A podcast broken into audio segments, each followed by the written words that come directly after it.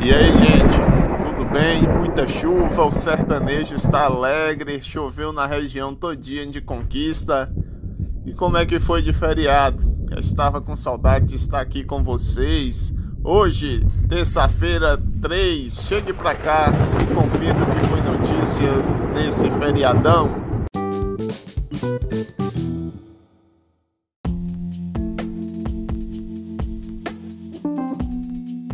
O Instituto Nacional de Meteorologia está alertando conquista para novo temporal. Segundo o Instituto, pode vir chuvas a partir de 20 milímetros, rajadas de ventos e também trovoadas. Mas não só para a conquista, também para alguns municípios da região.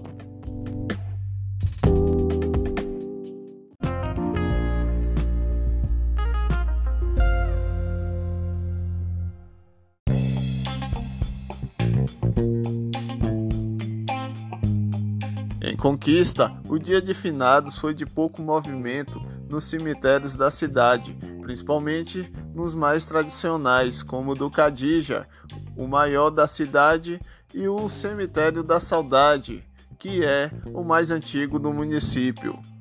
O protocolo imposto pela prefeitura, distanciamento social, uso de máscara e também de álcool em gel, além da chuva que caiu no município, inibiu a ida das pessoas ao cemitério. Você sabe como surgiu a tradição e o feriado de Dia de Finados? Confira na reportagem de Rafaela Gonçalves. Para vários brasileiros, o Dia de Finados, em 2 de novembro, é marcado pelo luto e introspecção, em sinal de respeito aos amigos e familiares mortos. A data é feriado nacional e muitos aproveitam para visitar entes queridos em cemitérios. Esta é uma tradição vinda do cristianismo. Na Igreja Católica, em 1 de novembro, é comemorado o Dia de Todos os Santos, quando se reza por aqueles que morreram em estado de graça com os pecados perdoados. O dia seguinte foi considerado mais apropriado para fazer orações por todos os demais falecidos, que precisam de ajuda para serem aceitos no céu. É por isso que no dia 2 de novembro se celebra o Dia de Finados. Os primeiros registros de oração pelos cristãos falecidos datam no século I, quando era costume visitar túmulos de mártires. A partir do século XV, o feriado se espalhou pelo mundo. Em alguns lugares, o costume foi fundido à cultura local. No México, por exemplo, todo ano é realizado o Festival do Dia dos Mortos, que une a celebração católica a antigos rituais astecas e indígenas. O ritual é marcado por festividades em cemitérios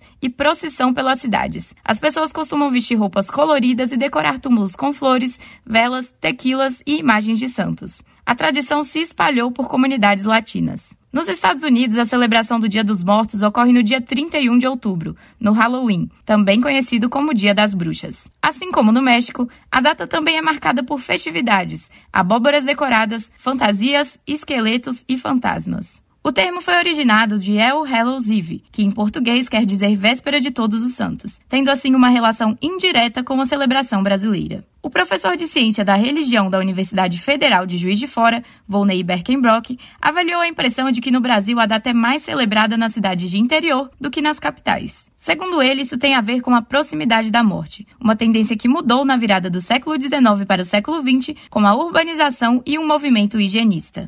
Em muitas cidades do interior até hoje, os velórios ainda são feitos nas casas. E é uma, uma tarefa da família ou das famílias cuidar de todo o sepultamento. Nas cidades maiores há um distanciamento muito grande disso. Quem cuida disso são as funerárias, e elas que tratam todo o assunto, é o hospital que trata da questão do falecido, do corpo do falecido, e a família não tem mais uma relação muito grande com a morte e com os mortos. Os costumes também são diferentes em determinados municípios do país. Em Salinópolis, no Pará, por exemplo, ao contrário de grande parte das cidades brasileiras, em que a homenagem aos mortos ocorre no período diurno, lá ocorre no período da noite, mais precisamente entre as 18 e a meia-noite. O ritual de iluminação dos mortos consiste em uma prática de acendimento de velas e proferimento de preces, em favor dos queridos entes falecidos em momento de confraternização. Este ano, devido à pandemia de Covid-19, a tradicional visitação ao cemitério cemitérios e os cultos devem ser diferentes, respeitando protocolos de combate ao vírus, como uso obrigatório de máscaras e distanciamento social. Em alguns municípios, a visitação chegou a ser suspensa via decreto municipal em cumprimento às medidas de segurança e prevenção. Diante da impossibilidade de se reunir fisicamente e no mesmo tempo também que através das queimadas o meio ambiente se mostra cada vez mais agredido, o secretário-geral da Confederação Nacional dos Bispos do Brasil, Dom Joel Portela, apresentou uma alternativa aos fiéis para homenagear as vidas perdidas junto à oração sem perder a tradição. Uma muda de árvore, árvore nativa, árvore própria da sua região, portanto, se possível, uma árvore alimentícia, plante uma árvore. Esse é um convite que é feito a todos nós, num tempo em que a aglomeração, o estar fisicamente juntos, compartilhando o abraço, compartilhando a saudade, nada disso é possível ainda, né? Foram planejadas também celebrações religiosas com transmissão online para evitar a aglomeração de fiéis. Reportagem Rafaela Gonçalves.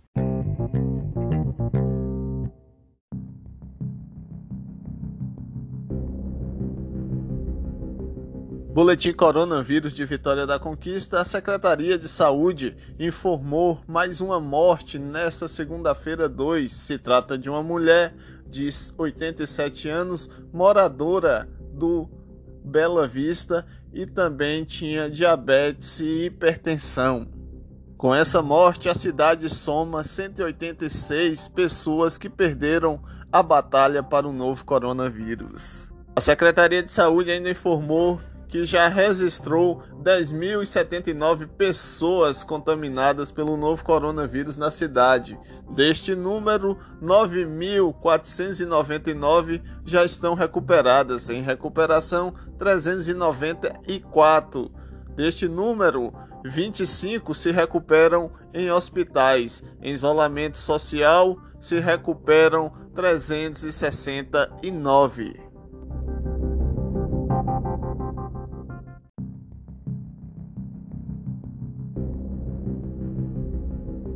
O vereador de Livramento de Nossa Senhora, Paulo Lesse, de 51 anos, morreu no Hospital Geral de Vitória da Conquista nesse sábado 31, vítima de complicações da Covid-19.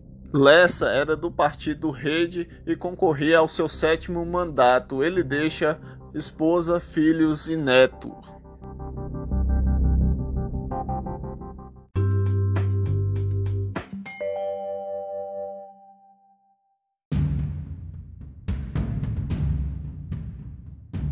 Adolescente de 17 anos sofreu um atentado a tiros no município de Vitória da Conquista, no povoado da Cabeceira. O adolescente foi levado para o Hospital Geral. Um atentado a um bar no bairro Renato Magalhães, em Vitória da Conquista, nesse sábado 31, deixou quatro pessoas feridas e dois mortos. Segundo a polícia, os homicídios podem ter relação com o tráfico de drogas e a Delegacia de Homicídios investiga o caso. Em livramento de Nossa Senhora, a polícia acabou com um paredão. Chegando ao local, os espertinhos tinham desligado o som, é, mas a polícia constatou que tinha mais de 500 pessoas aglomeradas e só restou orientar, né? Para sair da localidade. As pessoas estão pensando realmente que a pandemia acabou. Em Caraíbas também muito som, muita aglomeração por causa da campanha para vereador e prefeito. Na zona rural de Piripá, um homem de 51 anos foi esfaqueado pela sua filha de 21 com problemas psicológicos. Um homem foi transferido para o hospital de base em Vitória da Conquista e o estado de saúde não foi informado.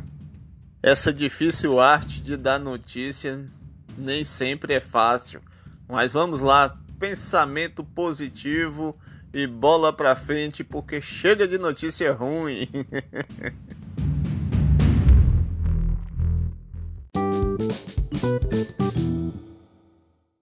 Campeonato Brasileiro Série D, o Vitória da Conquista empatou com o Central pelo placar de 1 a 1 neste domingo no estádio Lomanto Júnior, repetindo o mesmo placar da quinta rodada lá em Caruaru.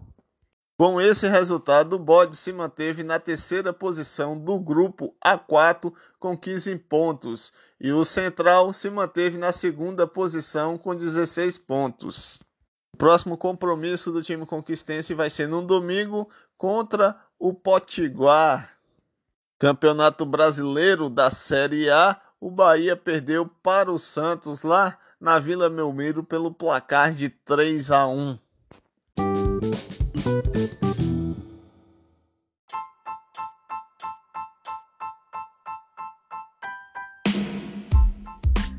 Meu nome é Marcelo Baiano. Foi bom reencontrar você depois desse feriado prolongado, mas vou ficando por aqui. Lembrando que esse podcast, o mais importante de Vitória da Conquista e região, está disponível de segunda a sexta-feira no Spotify, Google Podcast, Rádio Public ou na sua plataforma preferida. Para mim, choveu muito aí na sua região, na sua cidade. Estou lá no Instagram como marcelo.baiano. Pode falar também no Facebook, Marcelo Baiano, caso de denúncia, é, reclamação ou se quiser conversar mais alguma coisa, o WhatsApp é 77992057414. Desejo para você um excelente início de semana e muito obrigado pelo carinho e audiência. Até amanhã.